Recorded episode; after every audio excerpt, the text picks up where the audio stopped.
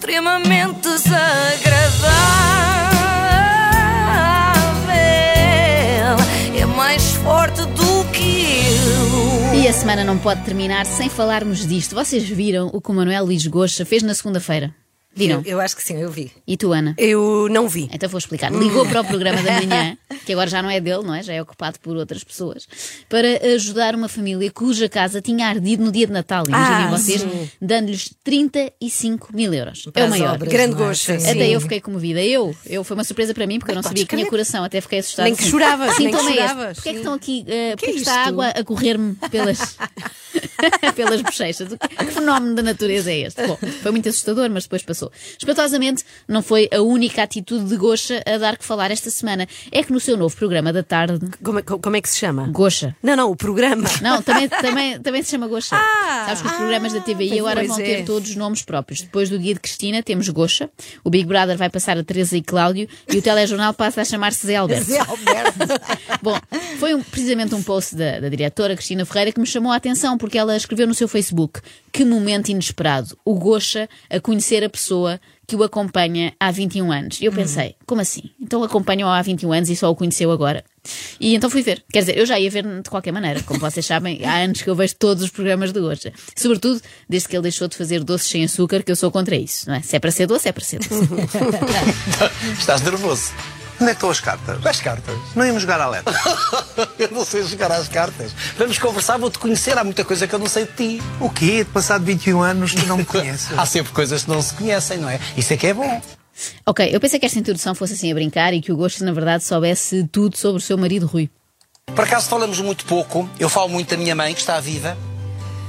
E falamos muito pouco desta senhora, que é a tua mãe. Até aqui tudo bem, eu também não passo a vida a falar de entes queridos do meu marido, sobretudo os que já faleceram, não é? Não vem ao caso, mas sei os mínimos. Como é que ela se chamava? Bem, isto já não é saber pouco, Manela, isto é nunca ter visto o cartão de cidadão do homem. Nós falamos muito pouco da tua mãe. Porquê é que se fala tão pouco da tua mãe? Bem, pelo que vamos ouvir ao longo da entrevista, dá-me ideia que eles falam um pouco sobre tudo e que se vê em pouco também. É a primeira vez que te vejo comovido.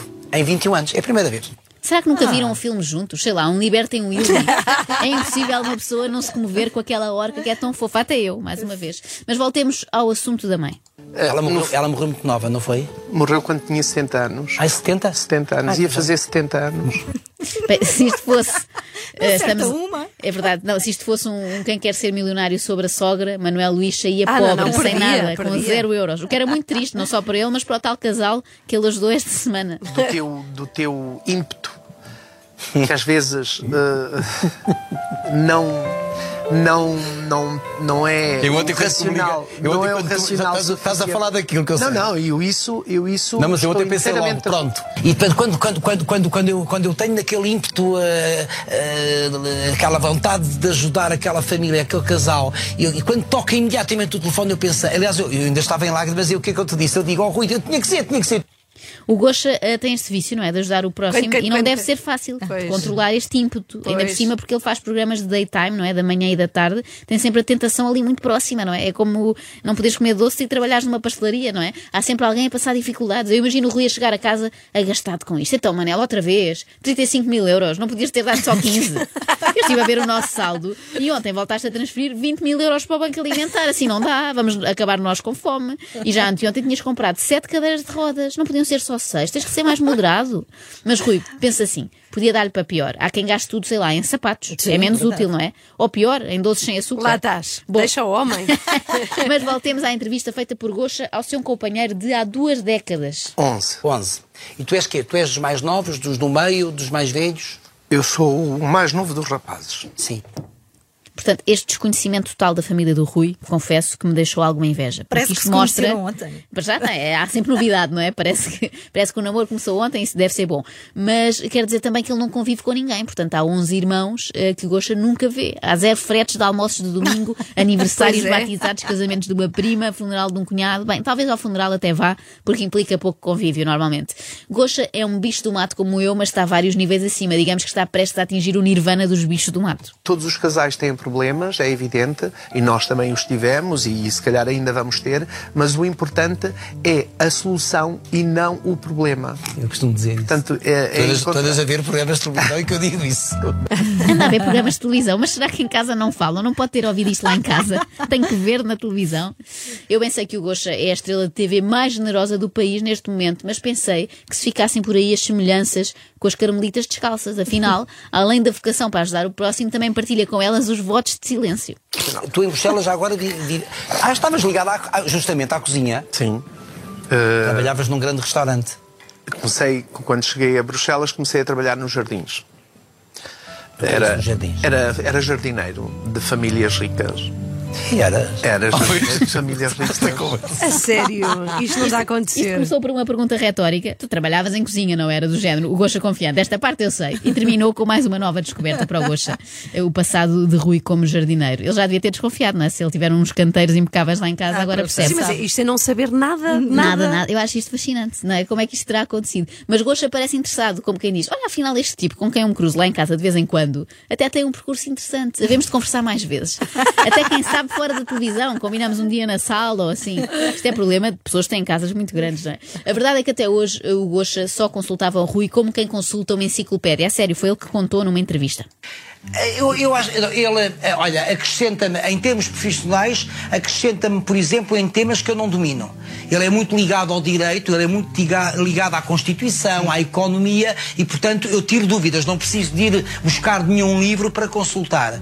É muito mais prático do que ir à Wiki- à Wikipédia, que é pouco fiável. Eu aqui concordo. Sabem aquelas pessoas que se apaixonam sempre pelo mesmo tipo de pessoa, não é? Só Sim. por ruivos, só por altos, só por loiros. Há um padrão. O Gosta também tem um padrão.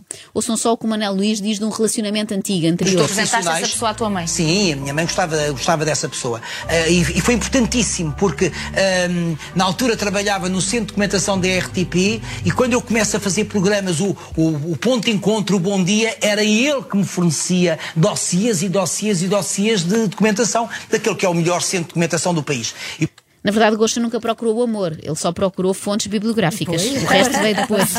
Ele só queria sabedoria. Bom, mas voltemos à entrevista ao Rui para finalizar, que ele é que é a estrela de hoje, se bem que a partir de certa altura as perguntas deixaram de ser sobre ele. E, e passaram a ser sobre o quê? O Gocha. Passaram a ser sobre o Gocha, eh, como de resto o nome do programa indica, não é? Aquilo chama-se Gocha, não se chama Rui. Eu fiz um pequeno resumo só para terem uma ideia. e, e do que é que mais gostas em mim? Como é que tu geres as minhas inquie- inquietas? Eu sou muito mais inquieto que tu, não sou? Porquê é que te apaixonaste por mim?